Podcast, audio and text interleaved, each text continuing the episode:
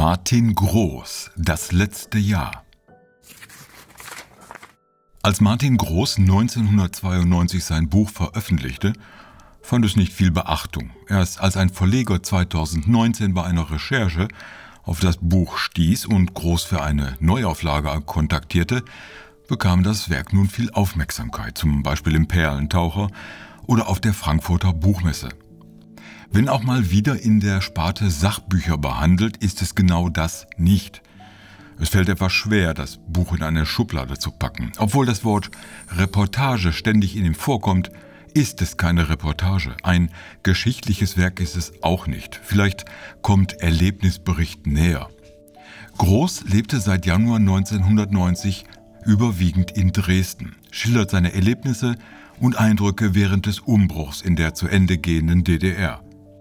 Er bekommt nicht nur Kontakt, sondern auch Bezug zu ehemals fernen Verwandten. Er besucht Rathäuser, sterbende Fabriken und Geschäfte, die dem Untergang geweiht sind. Doch nicht die geschichtliche, wirtschaftliche oder politische Lage steht im Vordergrund, sondern es geht zuerst um die Menschen, die diesen gewaltigen Umbruch stemmen müssen.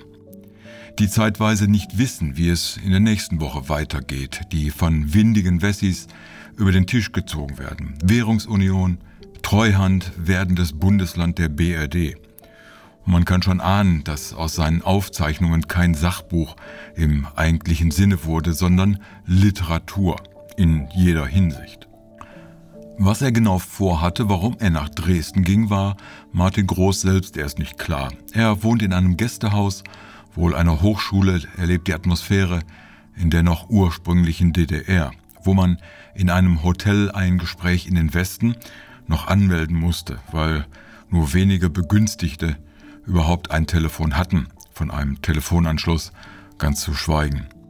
Er durchwandert die grauen Straßen mit grauen Häusern, das alte Dresden, das viel Verfall keinen Glanz zu bieten hat, die trüben Tapeten und Böden in den Häusern, das funzige Licht in Wohnungen und selbst auf den Hauptstraßen. In seinen Notizen aus dem noch DDR-Alltag verfolgt er, wie die Menschen den Wechsel vom alten in das neue System vollziehen.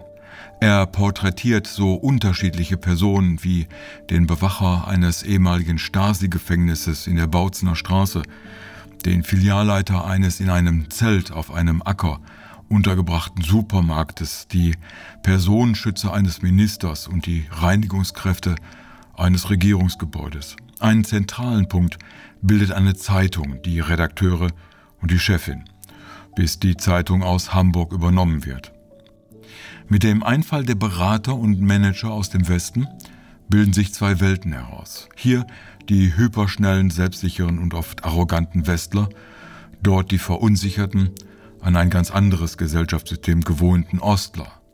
In ganz feinen Details bewegen sich seine Beobachtungen, wie der Westen mal freundlich, überwiegend aber ohne jede Empathie und Nassforsch das Ruder im Osten übernimmt. Es geht um Geld, um Grundstücke, um Gewinne und Umsätze, selten um Menschen. Doch gerade denen, Onkel Paul und Onkel Theo, Carola und Beate, widmet groß seine Aufmerksamkeit. Das letzte Jahr gehört zu der Art von Büchern, die ich schwerlich aus der Hand legen kann. Es hat mich magisch immer wieder hineingezogen. Einmal wegen der Details in Personen und Orten, Geschehnissen und Gegebenheiten, aber auch, weil Groß nicht in der Sprache des Sachbuches schreibt, sondern in der Sprache der Literatur. Mal blumig und farbig, dann wieder die graue DDR abbildend, die ich selbst noch ab 1992 so erlebt habe. Vielleicht hat mich deshalb auch diese Geschichte so fasziniert. Das Bild vom Hochhaus am Albertplatz auf der hinteren Klappe habe ich noch so vor Augen. Heute ist das Haus nicht mehr wiederzuerkennen. Durch diese Sprache gelingt es Martin Groß, die Atmosphäre sehr genau einzufangen, die Wandlungen in seiner Umgebung mitzuvollziehen, weiterzugeben, wie es den Menschen damals nicht nur in Dresden ging.